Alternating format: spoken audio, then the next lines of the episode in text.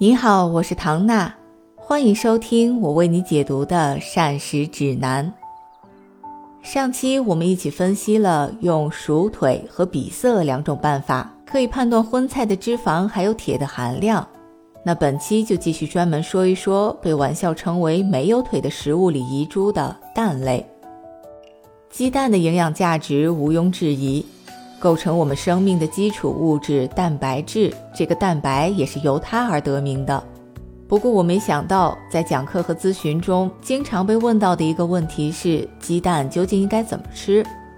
后来仔细想想，可能也是因为鸡蛋的吃法实在是很多。结果有的朋友听说吃生的鸡蛋不好，也有的朋友听说煮得太过也不好。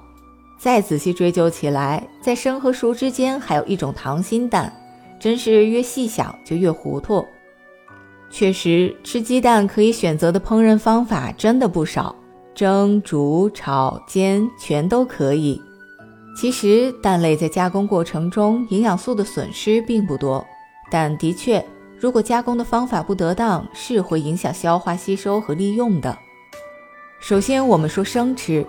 营养师并不鼓励大家遵照一些偏方的说法吃生鸡蛋。尤其是喝生蛋清，因为生鸡蛋的蛋白质呈胶状，我们人体并不容易消化吸收，而且在生蛋清中含有抗生物素蛋白和抗胰蛋白酶的物质，前者会影响生物素的吸收，后者呢会抑制胰蛋白酶的活力，妨碍蛋白质的消化，所以蛋清是需要做熟的，不过也不要加工的时间太长，无论是煮蛋还是煎蛋。如果火候过大，时间过长，蛋白质就会凝固，变硬变韧，这样也会影响消化。而煮鸡蛋是不是时间太长了？我在这里教给大家一个最简单的判定方法，就是剥开蛋清以后，看看里面的蛋黄。如果你吃的鸡蛋剥开蛋清以后，发现蛋黄表面已经有了一层青灰色的膜，那就说明煮的时间太久了。而这个时候的蛋黄也起不到补铁的作用了。我们推荐呢，煮蛋一般水烧开了以后，再小火继续煮五到八分钟就可以了。这时的蛋黄刚刚凝固，还是明黄色的，最大程度上保留了蛋黄的营养价值。另外，关于鸡蛋的营养价值，还常常有红皮儿鸡蛋跟白皮儿鸡蛋，还有土鸡蛋跟洋鸡蛋之争。其实，鸡蛋蛋壳的颜色主要是由一种叫做卵壳卟啉的物质决定的。不同品种的鸡，有的可以代谢产生卵壳卟啉，有的则不能。所以，蛋壳的颜色只是遗传基因决定的。经过测定的结果表明，红皮儿或者白皮儿的鸡蛋营养素含量没有什么显著的差异。而农户散养的所谓土鸡，也就是没有专门喂饲料、主要吃昆虫、蔬菜、野草等的鸡所下的蛋，比起养鸡场里经过选种、圈养、吃配比好的饲料的鸡所下的蛋，我们肉眼确实可见个头小一些，而蛋黄的比例要大一些。营养学家也把两类鸡蛋拿来做了一下比较，相对而言。土鸡蛋的蛋白质、碳水化合物、钙、锌、铜、锰的含量要比洋鸡蛋高，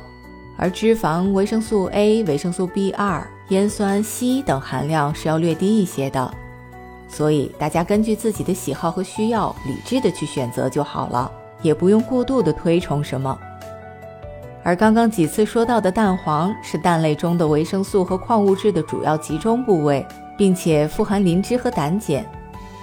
磷脂是细胞膜的主要组成成分，而且能改善脂肪的吸收和利用，防止胆固醇在血管内沉积，降低血液的粘度，促进血液循环，这就对预防心血管疾病有一定的作用。并且磷脂被机体消化吸收后，也会释放出胆碱，胆碱呢可以合成神经递质乙酰胆碱，能够促进和改善大脑组织和神经系统的功能。所以也有专门提取卵磷脂做成的保健食品。不过现在还有很多人在吃鸡蛋的时候都不吃蛋黄，理由是胆固醇太多了。关于土鸡蛋，也有人问过我，是不是相对来说蛋黄的比例比较大，胆固醇也就比较多，要控制血脂的人就不适合吃。新版的膳食指南专门列出了一条，吃鸡蛋不要把蛋黄丢弃，来给它澄清。那我们下一期也准备专门拿出一期来说一说恼人的胆固醇。